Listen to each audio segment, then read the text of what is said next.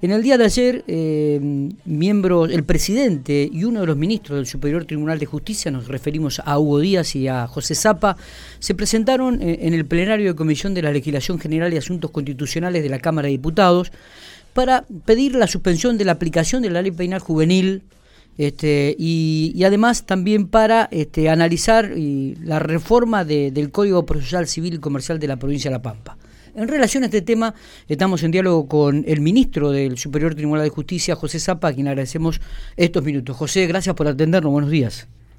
Muchísimas gracias, Miguel, por, por, la comunicación y a toda la audiencia de General Pico. Bueno, contanos un poco, José, eh, esta presentación y, por qué, en primer lugar, se pide el Superior, eh, Superior Tribunal de Justicia, digo, pide la suspensión de la aplicación de la ley penal juvenil eh, por un año en la provincia de La Pampa. Sí, el Superior Tribunal de Justicia eh, tiene la facultad de solicitar a través de la Cámara de Diputados diferentes proyectos de leyes. Eh, ayer fuimos citados para mm, en la comisión eh, para debatir cuatro proyectos de leyes, pero bueno, por razones del tiempo solamente pudimos analizar dos. Una de ellas justamente es la petición que hace el Superior Tribunal de Justicia de la suspensión de la ley penal juvenil y la otra es la reforma del Código Procesal Civil y Comercial en la primera que usted me está preguntando, en la misma ley eh, establecía que el Superior Tribunal de Justicia para la aplicación de la ley tenía un año más un año más de prórroga para adecuar los organismos y la capacitación del organismo. Está bien. Sí. El tema está que eh, si está vigente o no está vigente la ley, por más que nos establezca un año de, de, de prórroga, perdón, un año para adecuar el funcionamiento y la capacitación, más un año más de prórroga. Hay algunos jueces, le hablo de la primera circunscripción judicial en Santa Rosa, que entendieron que la ley estaba en vigencia. ¿sí? Por lo tanto, aplicaban esta nueva ley de eh, penal juvenil hasta que el Superior Tribunal de Justicia, en dos fallos, ¿sí? en la sala penal, dijo que eh, en principio esta ley no está vigente. Bien, Igualmente, los jueces tienen independencia, puede seguir eh, interpretando que esta ley está vigente y así suscitar diferentes tipos de controversias en cuanto a la competencia de los jueces, porque puede ser el juez de control y el juez de audiencia, o seguir con los jueces de familia en la Secretaría Penal. Eso es lo que nos está pasando dentro del Poder Judicial. Lo que nosotros eh, peticionamos, esto es si los diputados en el debate consideran pertinente, de que suspendan esta ley hasta el 2023, cosa que nosotros podamos a medida que capacitemos, que ya lo estamos haciendo, ¿eh? a medida que capacitemos, reorganicemos las estructuras funcionales del Poder Judicial para aplicar lo que los diputados quieren eh, en esta nueva ley que la verdad es novedosa, es muy buena, se trabajó muy conscientemente por todos los organismos del Estado y, los diputados sancionaron eh, eh, esta ley. Pero nosotros lo que pedimos es que nos aclare o por lo menos que nos dé la posibilidad de que esté suspendida la ley por dos años más hasta nosotros readecuar las estructuras y terminar con las capacitaciones.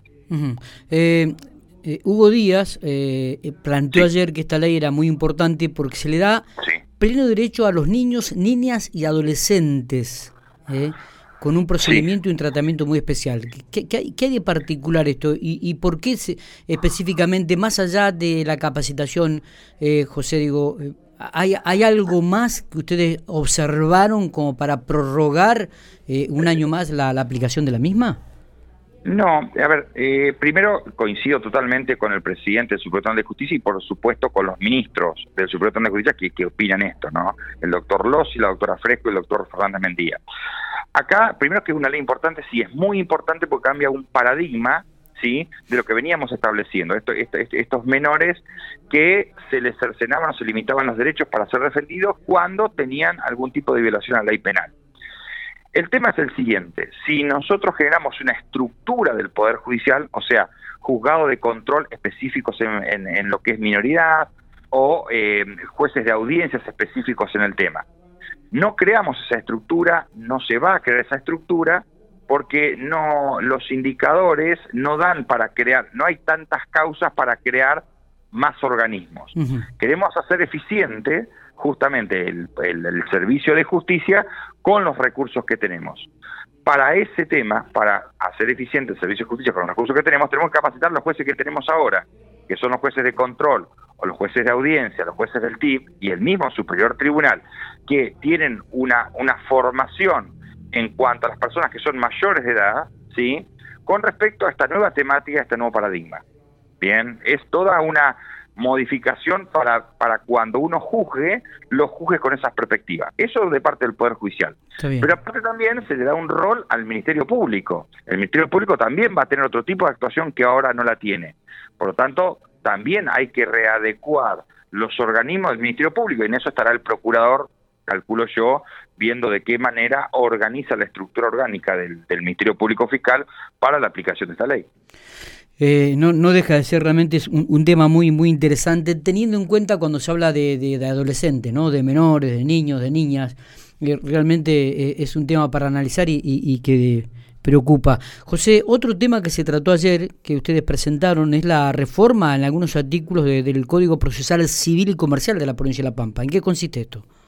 Sí, con, la, con la pandemia, lo que hicimos, el Poder Judicial de la provincia de La Pampa fue el primer poder judicial del país que prestó el servicio de justicia aún en aislamiento. Bien, abrimos todos los juzgados y eso fue, fue producto de dos cosas. Primero, que el procesal penal, o sea, la parte penal del Poder Judicial ya del 2011 venía con un cambio de código y con la digitalización penal. Eso ya estaba aceitado y funciona de maravilla, hasta es así que somos ejemplo, el Poder Judicial de la provincia de La Pampa en la parte penal ¿sí? con respecto a el sistema propio de nuestra provincia. Tal es así que el Foro Patagónico de Superiores Tribunales, del cual soy vicepresidente, en el mes de mayo se va a reunir en la provincia de La Pampa justamente porque hay provincias que quieren venir a ver el procedimiento digital penal. En el 2020, con la pandemia, eh, generamos el SIGE, es que es un sistema de digitalización para lo civil.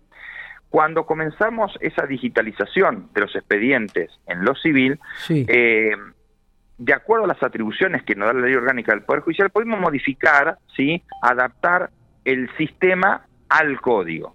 ¿sí? Ahora bien, hay temas que necesitamos una legislación, que necesitamos una ley para modificar cosas que tienen el Código Procesal Civil y Comercial. Por ejemplo, en algunos temas la notificación electrónica con códigos de barra, por ejemplo, a ver, eh, el tema de algún tipo de oficinas judiciales a ver, ¿cómo gestionamos dentro de los juzgados?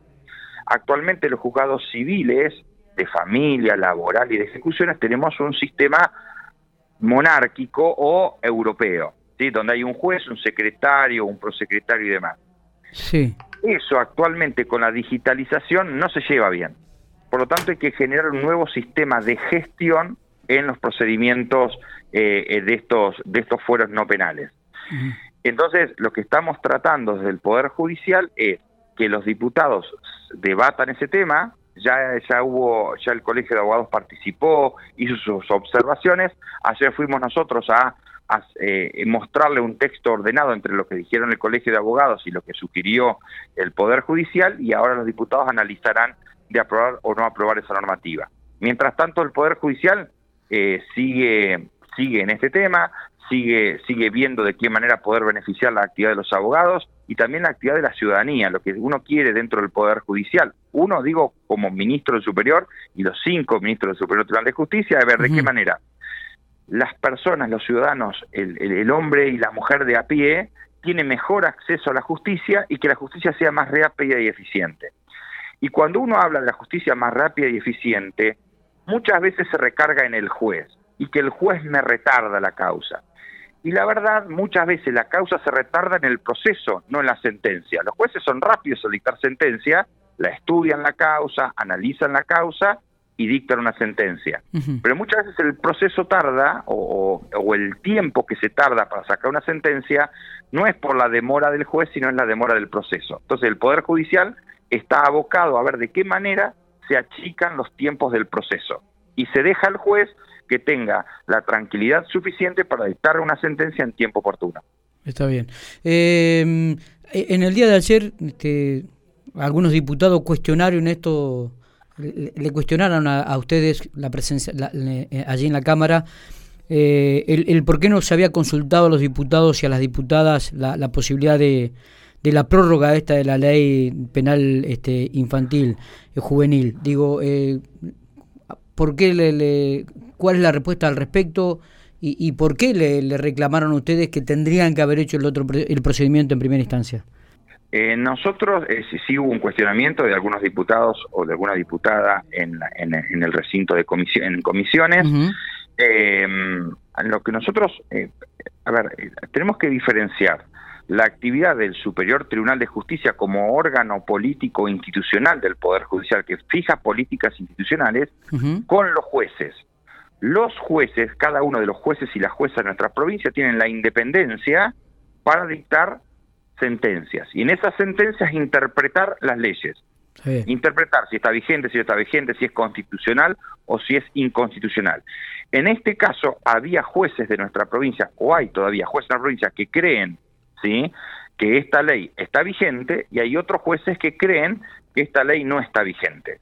Entonces lo que nosotros sugerimos, ahí, no, no, tenemos que consultar, el juez no consulta ni a nosotros, que somos sus superiores a nivel, digamos, administrativo, ni a los diputados, ni al gobernador, ni a nadie, sino consulta cuando toma una decisión judicial. Y está correcto eso. Y nosotros defendemos esa postura porque es la independencia de ese juez o jueza. Entonces, lo que nosotros vimos, cuando vimos que hay un problema de competencia, le trasladamos una, una posible solución a la Cámara de Diputados para que ellos analicen. Y ahora está en la Cámara de Diputados debatir, analizar, consensuar si toman una sugerencia del Poder Judicial o directamente no toman la sugerencia del Poder Judicial y bueno, cada juez seguirá interpretando la norma de acuerdo a su leal saber entender, ¿no? Está perfecto. José, gracias por estos minutos, como siempre, muy amable. ¿eh? Muchos saludos, ya que estoy, muchos saludos a toda la gente de General Pico, que, que nada, es, es, son todos amigos, familiares y gente que, que, yo quiero muchísimo y, y, te incluye, Miguel, y lo sabes. Muy bien, abrazo grande, José. Hasta luego, gracias.